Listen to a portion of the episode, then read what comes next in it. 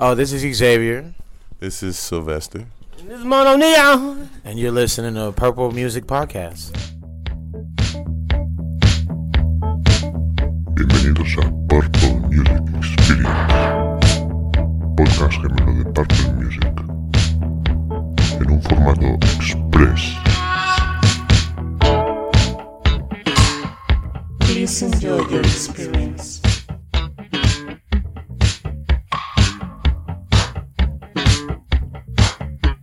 Let's go.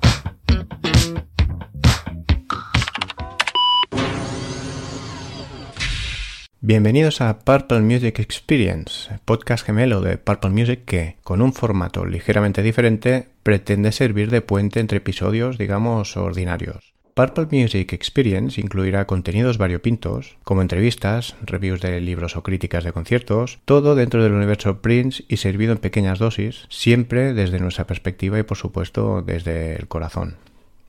En esta primera entrega os ofrecemos la entrevista que realizamos el pasado 1 de noviembre a tres grandes músicos que colaboraron con Prince en sus últimos años.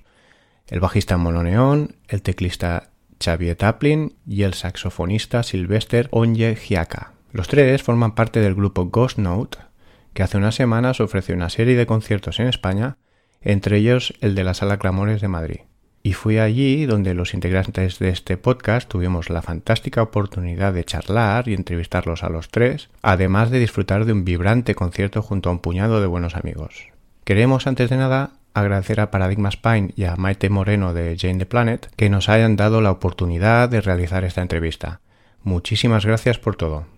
Antes de dejaros con la entrevista, nuestro compañero Starchild nos pondrá en contexto al grupo Ghost Note, centrándose especialmente en Xavier, Sly y Mononeon y en su relación con Prince. Tras esto, podréis escuchar la entrevista doblada al castellano, para la que además hemos contado con la participación de nuestro ya colaborador oficial Arby Funk y los protocolaboradores Bobby Z y DMSR que han donado sus voces a tal efecto. Finalmente, concluiremos esta primera entrega de Purple Music Experience con una breve charla en la que volcaremos nuestras opiniones sobre la experiencia de haber entrevistado a estos grandes músicos y de haber asistido a un concierto de la banda más funky y, posiblemente, más en forma del momento. Sin más dilación, doy paso a Starchild para que nos ponga en contexto a la banda y a los músicos. Adelante, Starchild. Hola a todos.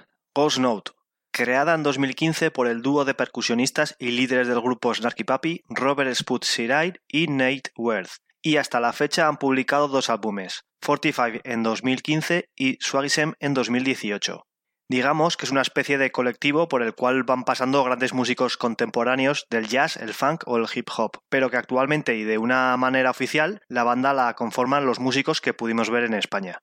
Robert Sput a la batería, Nate Worth a la percusión, Peter Knudsen a la guitarra, Jonathan Mones al saxofón y tres músicos que formaron parte del mundo Prince durante sus últimos cinco años de carrera, aunque curiosamente ninguno coincidió entre sí en el tiempo. Paso a presentarlos en orden cronológico en el que aparecieron en el mundo Prince.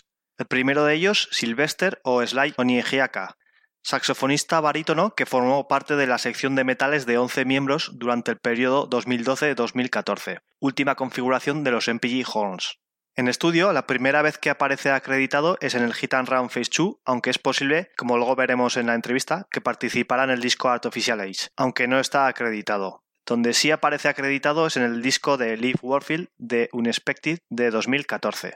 En directo, su primera aparición fue junto a sus compañeros de sección de vientos en los conciertos del Welcome to Chicago en septiembre de 2012. Y a partir de ahí estuvo presente en todos los acontecimientos previos a los conciertos de Montreux 2013 que comentamos en el programa que dedicamos a ellos. Después de aquello hizo apariciones puntuales en conciertos con formato MPG y su última participación fue en Nueva Orleans en julio de 2014 en el concierto que dio Prince en el Essence Festival. El siguiente músico es Dominic Xavier Taplin, teclista que llegó posiblemente a finales de 2013, pero que no fue hasta verano de 2014 que tuvo participación en la música de Prince en estudio o en directo. En julio de 2014, Prince creó la formación MPGQ, con Taplin a los teclados, John Blackwell a la batería, Andrew Gucci al bajo y Marcus Anderson al saxo. Hicieron un par de conciertos en Paisley Park y se cree que llegaron a grabar un álbum con Prince a la guitarra, en agosto del mismo año. Hasta la fecha nada de este proyecto ha salido a la luz. En estudio está acreditado en los temas Look at Me, Look at You y Revelation del disco Hit and Run Phase 2 y también fue el teclista en el disco de Judith Hill Back in Time grabado entre enero y febrero de 2015 y publicado en marzo del mismo año. Y por último, Dwayne Thomas Jr., más conocido como Mononeon. Llegó en 2015 primero para ser el bajista de la banda de Judith Hill en los directos, pero poco después pasó a formar parte de lo que parecía ser la nueva banda de Prince. Con él al bajo, Kirk Johnson a la, a la batería, Donna Grantis a la guitarra y Adrian Crutchfield al saxo. Con esta nueva formación, Prince llegó a realizar hasta seis conciertos en Paisley Park a modo de ensayo, desde el 9 de octubre de 2015 al 7 de noviembre. Después de esto, Prince embarcaría en su gira piano y micrófono. Y en estudio, a fecha de hoy, lo único publicado con su participación es la canción Rough Enough, que se cree que formaba parte del proyecto inédito llamado Black is the New Black. Este disco es en lo último que trabajó Prince y se cree que fue grabado con su nueva banda entre octubre de 2015 y enero de 2016. Y por mi parte nada más y ya puedes dar paso a la entrevista. Damas y caballeros, con todos ustedes, Purple Music entrevista a Xavier Taplin, Sylvester Onyahiaka y Pononeon. Antes que nada, muchísimas gracias a todos por conceder esta entrevista a Purple Music Podcast. Es un verdadero placer charlar con vosotros. Creemos que sois la banda más funk que está de gira en estos momentos. Vuestra música nos recuerda a alguno de nuestros héroes musicales, como por ejemplo Fela Kuti, Jay Dilla, Roy Hargrove y por supuesto Prince. ¿Cómo describiríais el sonido de Ghost Note? Esa es una muy buena descripción del grupo. Intentamos usar influencias de gente como ellos y de Prince también. Sí, es muy buena combinación la que nos ha sugerido. Sí, hay mucho de eso. Empezó como una banda de percusión y después, poco a poco, nos fuimos incorporando los demás y dijimos, eh, somos una banda funk, deberíamos tocar música funk. Bien, como os he comentado antes, nuestro podcast está dedicado al trabajo de Prince, así que nos gustaría que nos dierais vuestras impresiones sobre lo que supone trabajar con un genio musical como él. ¿Cómo y cuándo contactó Prince con cada uno de vosotros? Yo llegué, creo, un poco antes que Xavier. Él llegó después de que yo me hubiera ido. Yo estaba trabajando con Phil Lassiter, que es un trompetista. Estábamos haciendo grabaciones gospel y habíamos publicado un vídeo online. Justo en esa época, Prince estaba buscando una gran sección de vientos y eso. André Boucher, que era su bajista en aquella época, contactó con Phil y le dijo, vamos a necesitar una sección de vientos. Phil me llamó y me dijo, oh, oh, adivina, tengo buenas noticias, ven, te lo tengo que decir en persona. Entonces me dijo, Prince ha llamado. Y yo en plan, ¿qué me dices? Pero el proceso de selección duró unos tres meses. Pensábamos que lo teníamos, pensábamos que no lo teníamos, no sabíamos qué ocurría realmente. Un día me dice, mira tu email, y había un billete de avión. Me fui al día siguiente, así que sí, así fue la experiencia, como un torbellino, fantástico.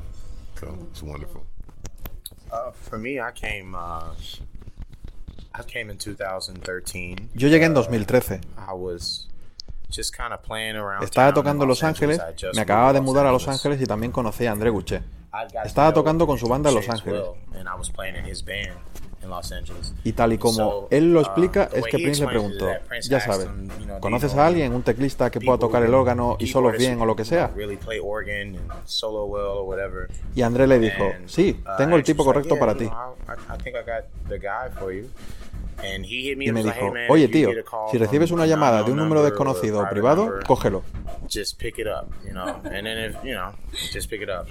Y eso pasó, recibí una llamada.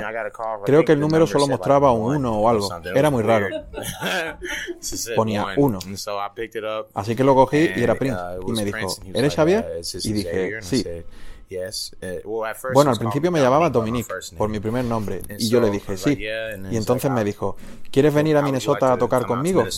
Y yo estaba... Eso significaba muchísimo para mí. Así que me hizo volar al día siguiente y allí estaba yo. Eso fue cuando John Blackwell volvió a la banda. Creo que fue la segunda vez que volvió a la banda. Prince estaba al bajo, John Blackwell a la batería, y había un pequeño set de teclados para mí. Y empezaron a tocar 777-9311. Y tocamos probablemente durante 25 minutos seguidos la misma canción.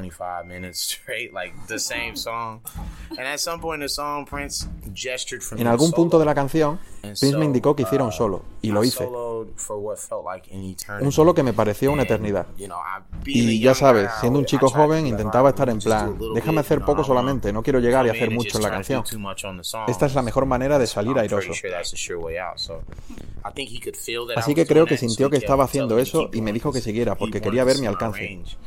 Uh, y fueron uh, unos 8 minutos, pero 8 minutos es mucho tiempo para hacer un solo. A los 8 minutos yo empecé a estar en plan, voy a comenzar a repetir cosas porque me estoy quedando sin trucos. Uh, Así que Prince nos hace parar, camina hacia mí y se me queda mirando muy cerca, incómodamente, unos veintitantos segundos que me parecieron otra vez una eternidad. Como así.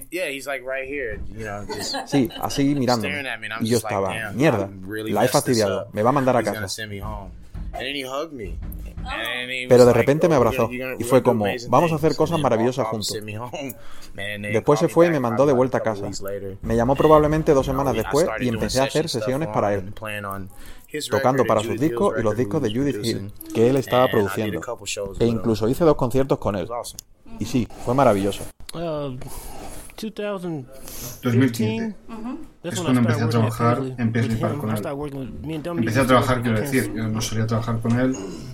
Vale, ¿y cuáles son tus recuerdos de tu primer encuentro con él? Tocando en Paisley Park, eso es todo. y ya está, vale. Lo siguiente que queríamos saber es la primera vez que estuvisteis juntos y empezasteis a trabajar, ¿Prince ya sabía qué tipo de sonido quería conseguir o os dio indicaciones precisas? O quizá fue más como que os dejó el proceso creativo a vosotros. Sí a todo. Es una mezcla, ¿verdad? Había veces que él sabía exactamente cómo quería ir y él es el tipo de persona Déjame explicarlo mejor. Uh, Él no siempre sabía cómo quería que fuera, pero sí sabía cómo no quería que fuera. Así que a veces era como, tú haz tu parte aquí o allí, y por supuesto, hablo de cuando estás tocando algo nuevo, no una canción que él ya había grabado en el pasado. Estás tocando algo nuevo, estás tocando y él simplemente, él siempre nos decía, las notas adecuadas están en el aire, solo tienes que encontrarlas. Tú la sabes y la canción está ahí. Ya está compuesta. Ya está hecha, solo tienes que encontrar las notas adecuadas. Así que diría que era una combinación entre la confianza que depositaba en la gente que tenía trabajando a bordo y lo que él sabía que quería conseguir. No siempre era capaz de articularlo en un sentido convencional, gritando los acordes, los cambios y esas cosas. Pero él te enseñaba porque él podía tocar todo y siempre conseguía a las personas adecuadas que podían articular su visión a través de la música. Al menos eso es lo que hacía cuando yo estuve allí. Estoy de acuerdo con todo lo que ha dicho Xavier. Lo que me volvió loco es, bueno, yo ya conocía esas leyendas de que tocaba todos los instrumentos, pero cuando llegué allí, efectivamente, vi que tocaba todos los instrumentos. La primera vez estuvimos allí durante un mes y la mayoría del tiempo lo pasábamos transcribiendo una canción y arreglándola para 11 vientos. Entonces recuerdo que un día vino y nos dijo, hey, enseñadme lo que habéis estado trabajando. Habíamos estado trabajando en eso como unas 12 horas al día non-stop. Lo escuchó y dijo, Ok, genial. Tomad esta parte de esta canción y esta parte de esta otra y las juntáis. Y arregló las armonías de los once vientos perfectamente sin necesidad de escribir nada. Sabía exactamente lo que quería y nos daba cosas para escuchar y que quería que tocáramos. Él decía, esta es la onda, esto es lo que quiero conseguir. Él quería que fuéramos una banda moderna en forma de orquesta.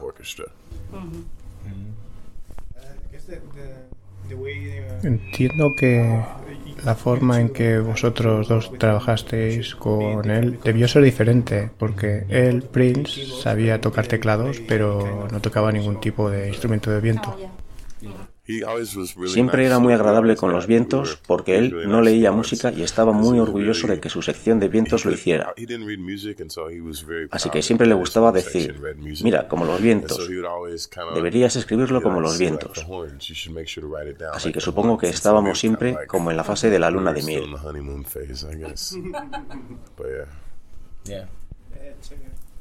Xavier, en el momento que Prince contactó contigo, estaba tocando con diferentes bandas y probando diferentes sonidos. Parece que fuerais una parte de su parte más jazzy. ¿Cómo se creó el NPG Quartet? Fue aleatorio. Prince quería hacer un concierto en Paisley Park. Y nos dijo, chicos, ahora sois una banda jazz de MPGQ. Así que fuimos y ensayamos probablemente durante una semana. Pasamos unos 40 días escribiendo canciones desde cero. Algunos tenían ideas, Boucher tenía ideas, John Blackwell tenía ideas y material del disco que había hecho. Marcus Anderson tenía ideas y yo me dedicaba a rellenar los huecos. Ya sabes, era el chico nuevo y me ponían en diferentes secciones e intentaba hacer cosas así. Pero fue realmente aleatorio. Uh, Tuvimos ese... Hicieron el AOL. Sí, Kendrick Lamar estaba allí en Paisley Park y terminamos siendo los um, teloneros como uh, MPGQ.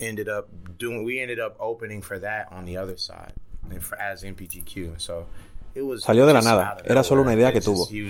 Juntó a unos cuantos e hizo que ocurriera. Venía cada día, al final del día, miraba y nos decía, tocad lo que estáis trabajando. Lo hacíamos y él nos decía, ¿qué tal si hacemos esto y lo otro? La mayoría del material lo escribimos entre todos y él lo arreglaba, pero lo escribimos nosotros. De esas sesiones de la MPG Quartet, dos canciones, Look at Me, Look at You y Revelation, finalmente pasaron a formar parte del disco de Prince, Hit and Round Phase 2. Primero de todo, permíteme felicitarte porque la manera en la que tocas el piano eléctrico es una verdadera revelación. Gracias. Super soulful y es fantástico. Es un piano Burlicher lo que tocas, ¿verdad? Sí, un Burlicher. real? No, no era un auténtico. Ojalá pudiera decir eso, pero Se suponía que iba a volver y tocar en uno real, pero nunca ocurrió. Al final cogió esa parte. Pues suena increíble. Sí, gracias. ¿Estaba planeado que estas dos canciones fueran incluidas en su álbum desde el principio? Nadie sabía lo que él estaba planeando. Así que no tengo ni idea de si las canciones iban a estar desde el principio en el disco porque, como todo el mundo sabe, era el rey de cambiar las cosas en el último minuto y hacer algo totalmente inesperado. Nos mantenía siempre en vilo, igual que a los fans. ¿Grabaste tus partes por separado o fueron sesiones en directo que... Eran tomas en directo. Tocábamos todos juntos en la... Creo que era el estudio B. ¿Es el estudio B el que tiene la batería y donde tiene la cámara de viento tras la puerta corredera de cristal? ¿Ese es el estudio B? Sí, tal vez creo. De cualquier manera siempre estábamos en la misma habitación cuando lo hacíamos. Todos nos mirábamos los unos a los otros y Prince en la sala de control y en nuestros oídos.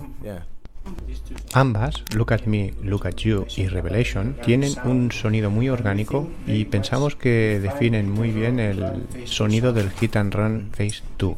¿Crees que estas canciones eh, provocaron en Prince la idea de crear un álbum con ese sonido o fueron agregadas posteriormente al setlist?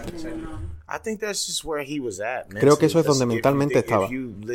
Porque si escuchas el disco de Judith Hill, Back in Time, su calidad de sonido es muy parecida.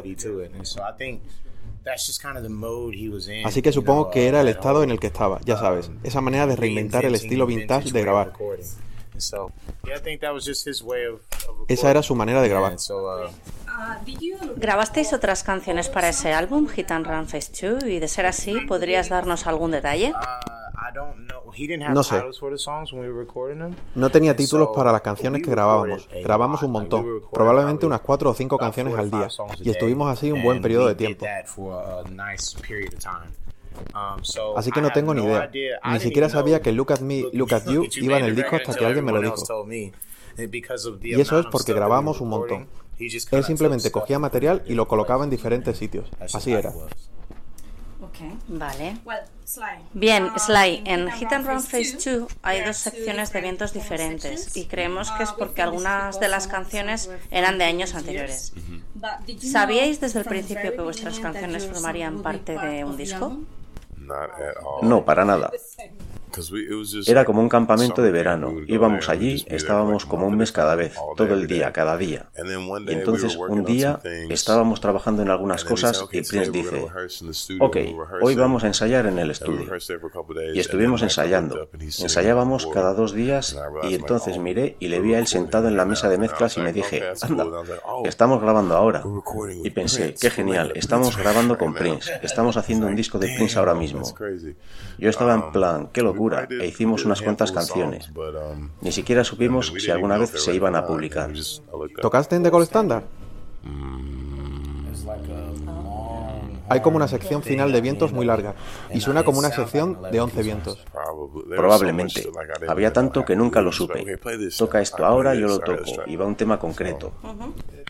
La canción Shades of Amber, que me encanta. Oh, wow. Sí, una obra maestra. Tuvimos el placer de veros en el Festival de Jazz de Montreux. El Festival de Jazz. Os vimos. Eh, ¿Podrías darnos algún detalle sobre ella? ¿Es una canción de Prince? Es una composición de Prince. Él escribió todo lo que tocamos. ¿Existe una versión de estudio de esta canción o solo es un tema en vivo? Hay una versión en estudio. Hay una que hicieron los Hornheads, la sección de vientos que tocó con él la mayor parte de su carrera. Y después está la que hicimos nosotros. Pero no sé dónde están.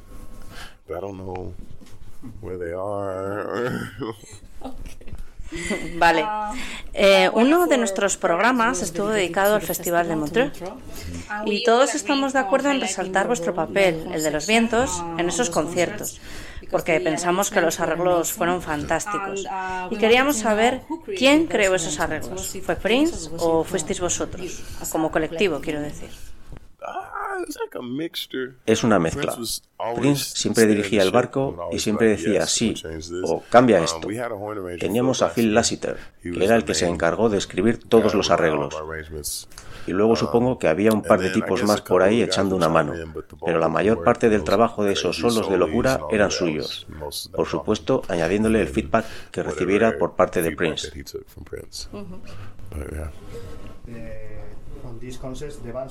Durante esos conciertos la banda sonaba realmente bien, muy sólida y firme. Daba la impresión de que había muchas horas de ensayo detrás de todo aquello. ¿Fue realmente así?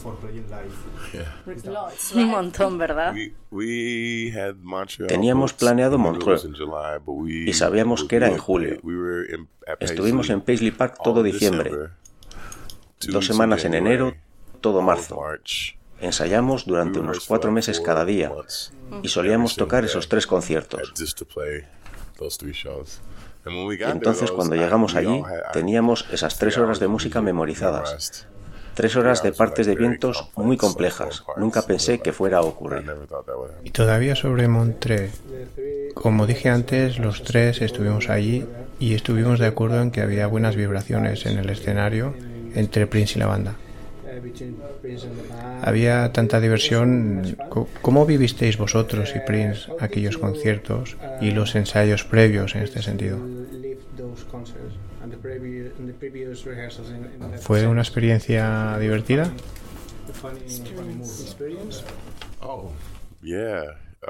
Sí.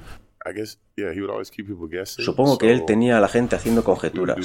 Hacíamos un concierto y después del concierto habitualmente había un after show, aunque a veces no. Pero entonces terminamos el primer concierto y nos dijo, vale, ahora vamos a ir a ver a Larry Graham. Y entonces, después de tocar durante tres o cuatro horas, fuimos a ver a Larry Graham y al final tocamos con él hasta las cuatro o cinco de la mañana.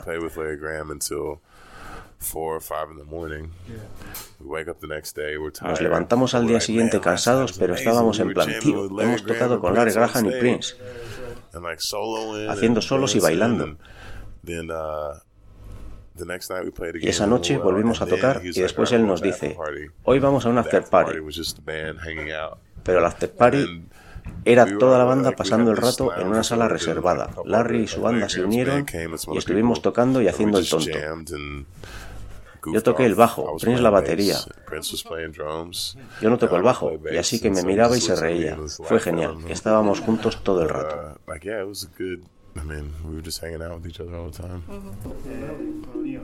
Mononeón, respecto al proyecto Black is the New Black, ¿fue algo que Prince tuviera ya en mente antes de conocerte o fue algo que surgió poco a poco mientras trabajabais juntos? Antes de su primera gira, piano microphone. Estuvimos grabando, pero no sé qué hacía. Sí, estamos grabando y él nos dijo a mí y a Adrian Crutchfield que iba a publicar algo y llamarlo Black is the New Black. ¿Cómo describes ambos, el sonido y el concepto de Black is the New Black? Uh, Parecido al material de Madhouse. Sabemos algunos de los títulos que podrían haber formado parte de ese disco. Soul Patch, Black is the New Black y Rough Enough. ¿Nos podrías revelar otros títulos que iban a formar parte del proyecto? No sé. No sé, quiero decir, todo lo que se publicó cuando él estaba aquí fue Rough Enough. ¿Ningún otro título? Pero no recuerdo lo que grabamos. Has dicho que el álbum fue terminado y listo para ser publicado. Sí, recuerdo la base, pero no estoy seguro de lo que hizo después de que nos fuéramos. No sé si está terminado. Parecía que sí, pero no lo sé. No sé lo que Prince estaba haciendo, pero estaba contento por alguna razón. ¿Tienes previsto volver a España a promocionar tu nuevo álbum? Me encantaría. Si me pagáis y consigo dinero.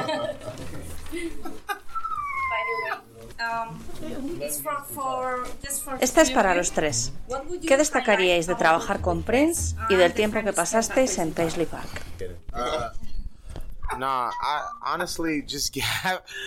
Sinceramente, tener la oportunidad de estar cerca de una persona a ese nivel de éxito, pero que a la vez tenía los pies en la tierra, es decir, accesible, y que no intentaba hacernos sentir incómodos cuando estaba alrededor. Uh, Quizá lo más incómodo era cuando estábamos en el limbo sin saber cuál era el siguiente movimiento, si íbamos a ensayar, o a tocar o a grabar. Tal vez eso era lo más incómodo.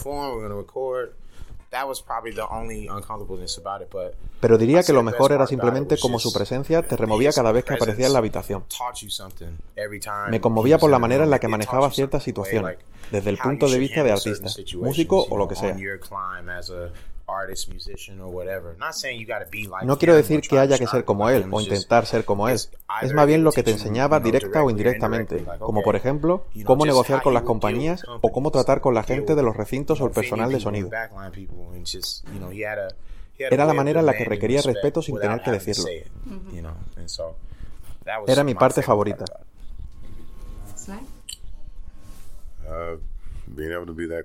Ser capaz de estar tan cerca de la grandeza y además que fuera mi amigo. Era mi mentor.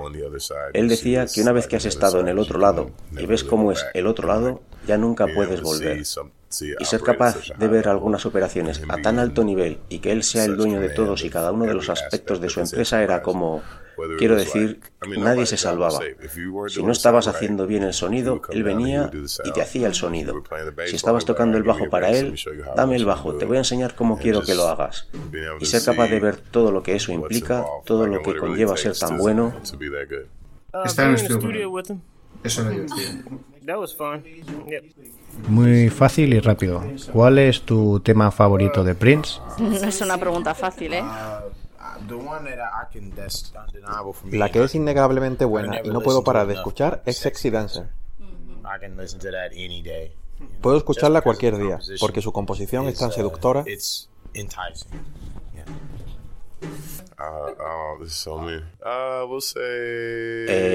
yo diré Purple Music.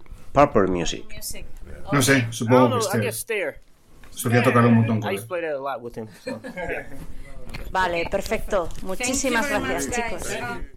Bueno, pues esta fue la entrevista con Ghost Note, que esperamos que os haya gustado.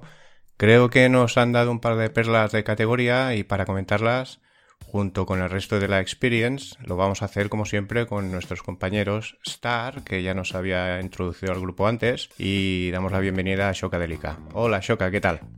Hola, muy bien, muy bien. ¿Y vosotros? Pues aquí, bueno, que vamos a hacer una pequeña recopilación de lo que fue la Experience. Eh, ¿Quién quiere empezar? Venga, Star Child, lánzate. Vale, no, pues eh, yo comentar un poco la, entrevista que, como dice Cyber, nos dejaron alguna, alguna perla que otra y me parece muy interesante alguna de las respuestas que, nos dieron, ¿no? Porque te meten un poco de, lleno en, en, Paisley Park, desde cómo podía ser una audición de, un músico, como la que nos cuenta Cyber Taplin, a, aspectos muy relacionados con el proceso creativo de, Prince y cómo funcionaba un poco su cabeza y muy guay. A mí me gustó mucho ver eh, todo el proceso desde el punto de vista del, currante, ¿no? Del, músico obrero, porque claro, nosotros estamos como mm, siempre pensando en, wow, Prince, estar en Paisley Park, currando y tal, y te das cuenta que ellos pues van allí, graban sus cosas, ni siquiera saben los títulos, ni siquiera tienen ni idea de lo que mm. pasaba por la cabeza de Prince en, ese momento. Ellos van, hacen su trabajo, obviamente con todo el respeto y con toda la admiración, pero al final es que es, que es eso, es, su curro y, queda muy, muy claro. A mí me gustó, perdón. Didi. No, que me hizo gracia el comentario que el de Sly, ¿no? Que por un momento yo me los veía como ovejitas que iban por el corral, las llevan de un lado al otro, luego miraban para arriba y estaba el tío en la mesa y estaba grabando, ¿no? O sea, tú no sabes cuándo están grabándote, cuándo no, qué estás haciendo, qué título, no tienes ni idea. Es un poco el, el modo Prince aquel, ¿no? Que hablamos siempre. Hmm. Sí, es lo que comenta Taplin, ¿no? Que cuando preguntamos qué es lo mejor de haber trabajado con, con Prince, eh, eh, habla un poco de, eso, ¿no? De estar con él, de que era un tío eh, con los pies en, la tierra, pero que lo, lo, incómodo era esto que comenta Soka, ¿no? Que es, estar en el limbo constante de no saber nunca qué, qué es lo que viene después. Y es un hmm. sentimiento muy, muy humano, ¿no? De, de no saber qué, qué, es lo que vas a hacer al día siguiente, si tienes que ir de gira, si no, si vas a seguir en el mundo Prince. y es algo que no, nunca nos planteamos porque siempre vemos el punto de vista desde, desde el fan y aficionados a la música, pero, pero ellos mm, es normal que se sintieran un poco así.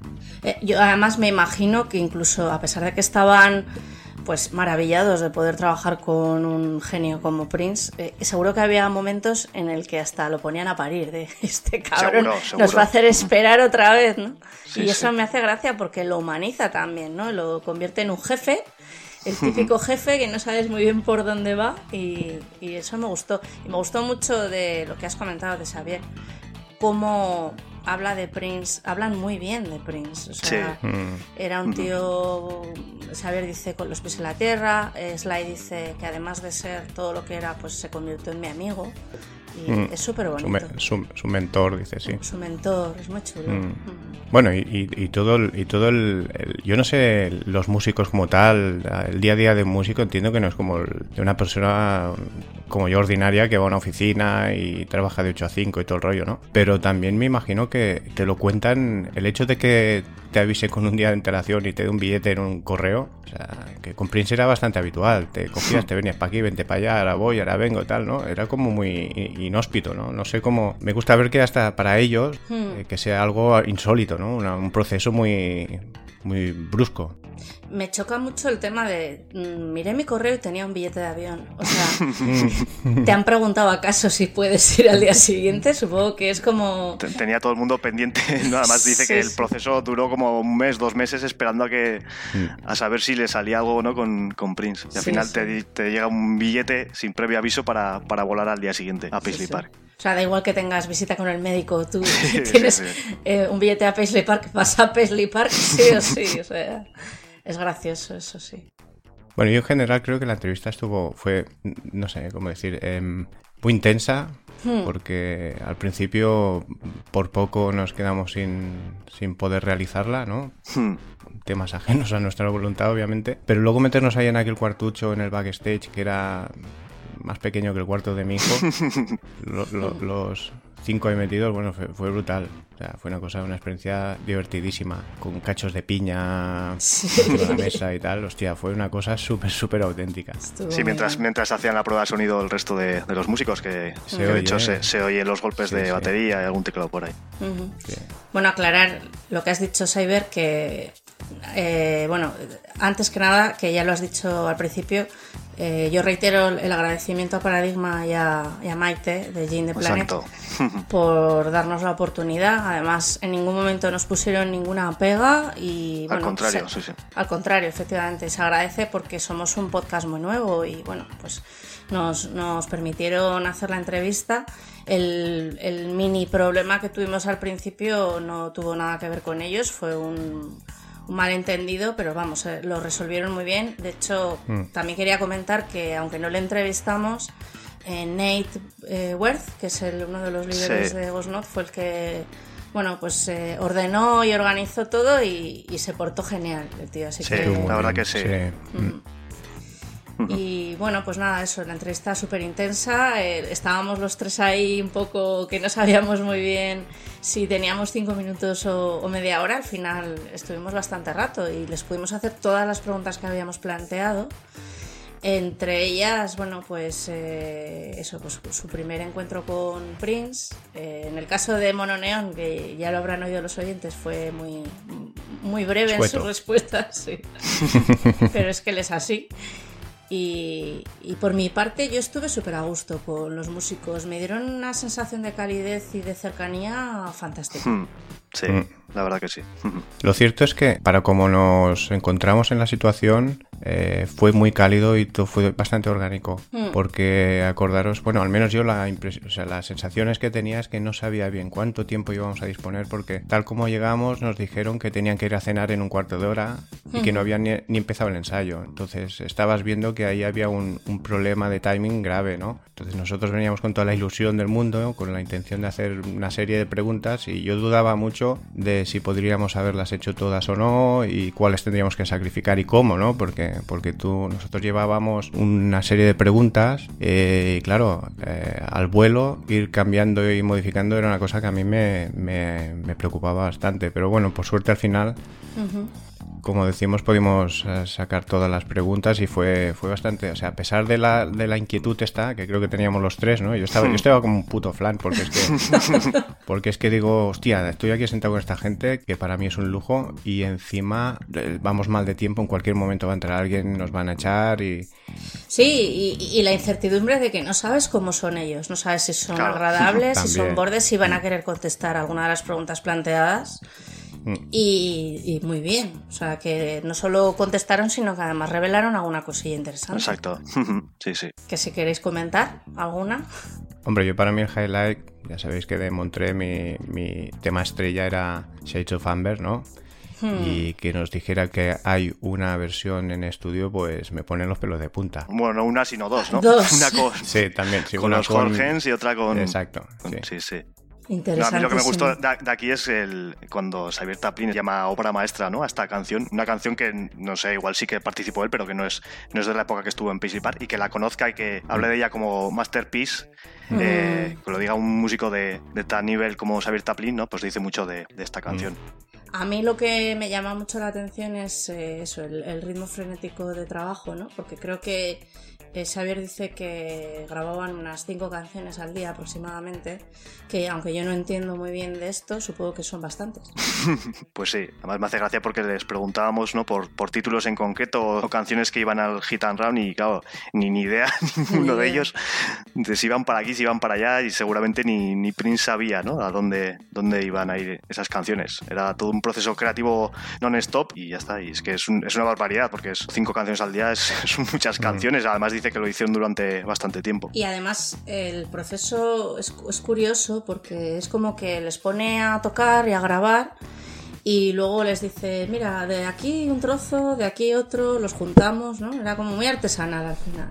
Sí, eso mismo iba a decir yo. O sea, era, era parecía que como que él dejaba ahí a los músicos tocando. También me gustó mucho el, aspecto aquel que bueno, ellos dicen Xavier, Xavier, ¿no? Xavier Taplin que decía que lo que Prince tenía muy claro era qué es lo que no tenía que pasar. Y, y hmm. al final lo resumía en aquel concepto que era como que la, la, canción ya está escrita, lo único que tienes que encontrar las notas, ¿no? Entonces eso me, dejó alucinado, ¿no?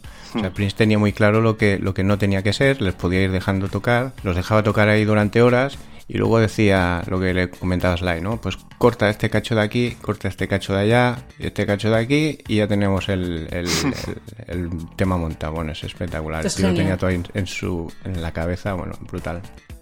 Bueno, como cuentas, Lai, el trabajo que hacía Prince con los metales, que sin saber eh, hmm. escribir ni leer música era capaz de, arreglar armonías para 11 metales, que es una cosa dificilísima. Claro, es que ahí ves el nivel de, genialidad de este hombre. Claro, claro. Hmm. Además decía que estaba muy orgulloso de los vientos porque sabían leer música y él no. Hmm. Y sin embargo luego él podía hacer los arreglos para cada uno de ellos.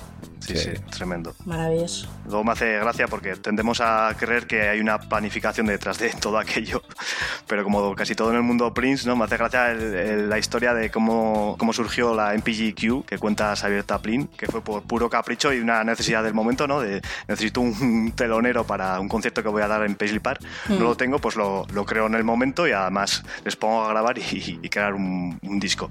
En, en, me hace, o sea, ahora que he leído el, el libro de Beauty Beautiful Ones, que no voy a hacer spoiler, pero bueno, en la entrevista que, le hicieron al, autor, a Dan Pipenbrink, eh, Prince insiste mucho en que el funky es método y orden, ¿no?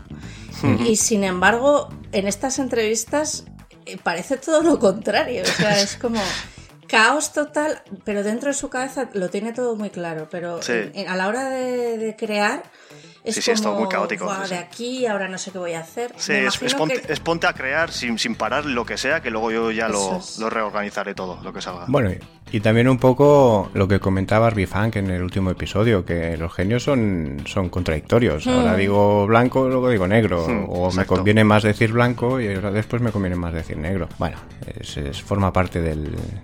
Del mito. del mito. Hmm. Sí, sí, sí. Pero bueno, es, es gracioso, ¿no? Que ese caos en el que viven los músicos, pero que seguramente Prince lo tenía todo muy claro. Lo que pasa es que no lo comunicaba, probablemente, o mm. a saber. ¿Queréis comentar algo más de la entrevista? Bueno, el after show, el segundo after show de Montrón, mm. privado, con Prince eh, tocando la batería. Sí, y Slayer bajo. Pues, pues, fíjate, y nosotros por ahí tirados comiendo una hamburguesa. Una hamburguesa. A de la mañana en la puta calle. Sí, lo pensé, lo pensé cuando lo dijo.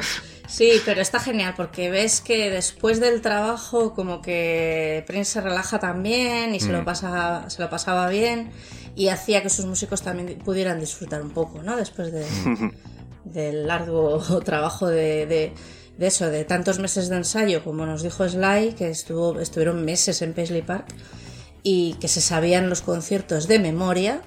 Claro, así, así quedaron, que quedaron perfectos. Pero luego, bueno, pues llega el momento de relax. También en el caos ese organizado de no sabíamos muy bien si iba a haber after show, ¿no? Y se ponen ahí a tocar y a bromear. Es, es bonito. sí. Pues bueno, si queréis, eh, mm, comentamos un poco el, concierto como tal. Que, ¿Qué os pareció? Bueno, pues a mí yo no soy muy experta en... Yo, eh, aparte de Prince, he visto muchos conciertos, pero eh, de este tipo no había, no he estado en muchos y la verdad es que me encantaron, me gustaron muchísimo, tanto que me daba la sensación de que en algún momento podía salir el propio Prince, ¿no? A, mm. tocar una guitarra. Es lo más cercano a Prince que he vivido después de, del 21 de abril y fue bonito vivirlo, sí. Sí, es lo que en términos princeros se conoce como un after show, ¿no? Era un poco ese ambiente, había mucha, mucha libertad y mucha improvisación en, en todo, en todo aquello, ¿no? Era, era ese rollo. Eh, para mí fue un concertazo y el sonido y el, ritmo eran muy salvajes, me recordó a, conciertos apabullantes que he visto como los de Kamasi Washington o de ese estilo y eran todos unos músicos de, un nivel increíble. Y, mm. y, los líderes, el Robert Spud y Nate Worth, los percusionistas, estaban los tíos totalmente conectados y hicieron cosas chulísimas. Creo que llevaban, llevaban todo el peso de la banda y hicieron cosas muy guays. Bueno, de hecho, eh, el tema es ese. La banda, en realidad, inicialmente, la formar, eh, ellos dos eran los, los, fundadores y era una banda de percusión. Eh, lo único que, bueno, fueron añadiendo gente, tienen como una serie de músicos itinerantes. Me parece que hace poco vi un vídeo en Facebook y el saxofonista ya no es Sly, por ejemplo. Sí, van, cambiando, sí. van cambiando, ¿no? Pero lo cierto es que la, sección acústica es que los dos es acojonante. Yo eh, vine también al de Barcelona, que fue tres días antes, y fui con un compañero de trabajo y el tío nada más salir, lo único que dije, le dije, ¿qué te ha gustado? Que me dice, alucinante, mm. alucinante, alucinante. Solo decía alucinante, digo, vale, pavo, ya está. están están súper bien. E, ellos dos están, vamos, parecen uno. O sea, parece un, matrimonio de, la acústica, ¿no? Y luego el resto de músicos que son increíbles, son increíbles. Y el rollito que tenían era muy bueno. Hmm. O sea, se ve que, que, hay buen feeling y hacían bromitas y tal. Hmm. Bueno, el, el concierto fue espectacular los dos, ¿eh? Los dos. Y el solo final de, de Taplin bueno, de, Madrid fue acojonante, o sea... En, general, Xavier Taplin para mí me, enamoró, o sea, como, como músico y bueno, y como persona, como hemos visto en la entrevista, pero como mm. músico y por la parte que me toca como pianista aficionado, eh, me parece una salvajada lo que pudimos verle hacer en los pianos eléctricos, en el clavinet y me da mucha pena no, no tener más de, él con, con, Prince porque me parece un teclista de un nivel excelso. Yo destaco a los percusionistas también y a Sly que me enamoró tanto la entrevista como en, en el concierto. Me gustan mucho los vientos y mucho, las percusiones y este concierto tiene mucho de eso. Entonces, pero especialmente Nate Worth me, me encantó, me pareció buenísimo. Y luego me hizo mucha gracia porque eh, el otro percusionista, Spud, habéis dicho, ¿no? Robert Spud. Sí. Eh, eh, toca y parece que lo hace tan fácil. Es que no mueve el cuerpo, solo mueve un poco los antebrazos y sin embargo el tío está a tope, o sea, increíble mucha técnica ahí detrás de eso. Sí. sí, Muy buenos, son muy buenos. Y bueno, el rollito estupendo. Luego teníamos a Mono Neon aparte, que es, que es como un alien dentro del, del grupo en su estilo y tal, que es muy bueno, pero él, quieto, quieto, quieto, no movía ni pata ni mm. oreja, se dedicaba a tocar y, jo, genial, ¿verdad? Mononeon, eh, no es que me decepcionara, pero sí que esperaba un poco más de desmadre, ¿no? Por, por su parte, porque salvo algún, creo que un solo que se desmadró un poco, empezó a hacer slaps como, un loco, el resto estuvo muy correcto, ¿no? O sea, técnicamente brillante, pero con todos los vídeos que he visto en YouTube esperaba un mm. poco más de, desmadre. Yo creo, yo creo que me puedo equivocar, ¿eh? pero a mí me da la impresión que el solo ese que dices de, de Mono fue idéntico en Barcelona. Luego el tío va ahí y tiene la lección aprendida y lo saca y ya está. O sea, no sé. A lo mejor es su, su carácter ¿eh? y su forma de, actuar. Es muy profesional, muy bueno porque es increíblemente bueno, pero me da la impresión que en esta banda, así como el resto de la banda, pues estaba integrada y se, se hablaban y se hacían bromitas y tal, Pascual, y había sintonía, él estaba como a su rollo ahí, ¿sabes? Haciendo su trabajo y ya está. Me daba la impresión, me da la impresión. Sí, yo también creo eso, sí.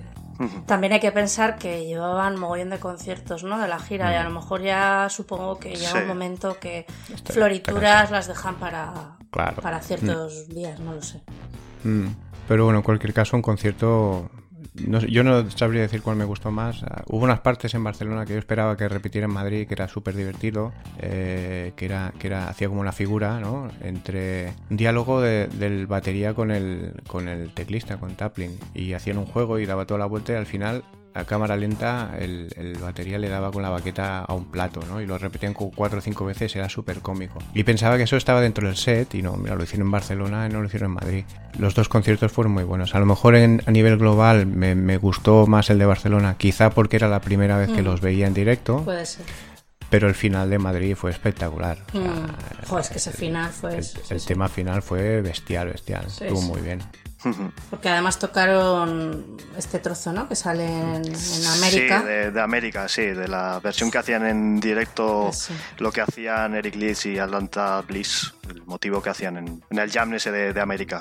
Y ahí la verdad es que el ambiente se calentó muchísimo en el público. Nos pusimos todos muy locos con, ese, con esa parte. Que hablando del público, yo creo que ya me he hecho mayor Pero yo hay cosas que no entiendo cuando vas a un concierto, que la gente esté todo el rato hablando y sin prestar atención a los músicos. Yo es que no pensaba que íbamos a hablar de la entrevista del concierto, porque si vamos a hablar del público me voy a enfadar muchísimo. Sí, no, no, es solo un comentario. Me voy a enfadar muchísimo porque había dos delante nuestros que es que, macho, o sea, em, si quieres hablar, pues te vas al, al parque, cojones, y te fumas un porro, pero no vayas ahí, hijo de...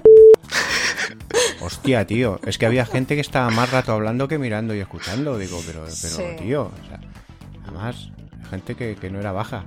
Cojones. se vayan al puto final a la barra y se tomen cubata. Yo creo que estamos muy acostumbrados a estar en primeras filas en este tipo de conciertos en cuanto te pones un poco por detrás ya ves que eh, la, gente, la gente a la que realmente le interesa el grupo está al principio. Hmm. Y el resto están ahí pues para pues, porque han salido de copas, van a ver un concierto y están de charla. Me parece bien que se hable, pero todo el rato Sí, una eso. Y dos que igualmente no sé si estoy del todo de acuerdo. Es como el que va al cine y está comiendo palomitas y patatas fritas que se ha traído de casa. Oye, pavo, ¿qué vas? ¿A mirar la película o a comer? Porque si quieres ir a merendar, te vas a una granja y te pides un café y unos churros. Pero si vas a ver un concierto o una peli, vamos a ver el concierto o vamos a ver la peli, ¿no? Y vamos a respetar el, a, los demás. Ese es el problema. A mí, eso me da, me da mucha rabia. Pero bueno, bueno pasa en todos los conciertos, no solo en este. Yo ya lo he hmm. visto. De hecho, me he cansado un poco de ir a ciertos conciertos porque festivales y tal, porque es lo que se encuentra uno. Hmm. Y bueno, pues yo desde aquí alegato a por favor cuando vayáis a un concierto no des la chapa, o sea, por favor. Y las cámaras, cuidado también con los teléfonos. Hay que estar a lo que hay que estar, que es al, hmm. concierto. Bueno, y con esto hemos acabado este primer episodio del Purple Music Experience. Como siempre, un saludo a Shoka. Bueno, pues hasta el próximo programa. Stay tuned. Y nos despedimos también de Star Child. Nos oímos, Stay funky. Hasta la próxima. Fuckers.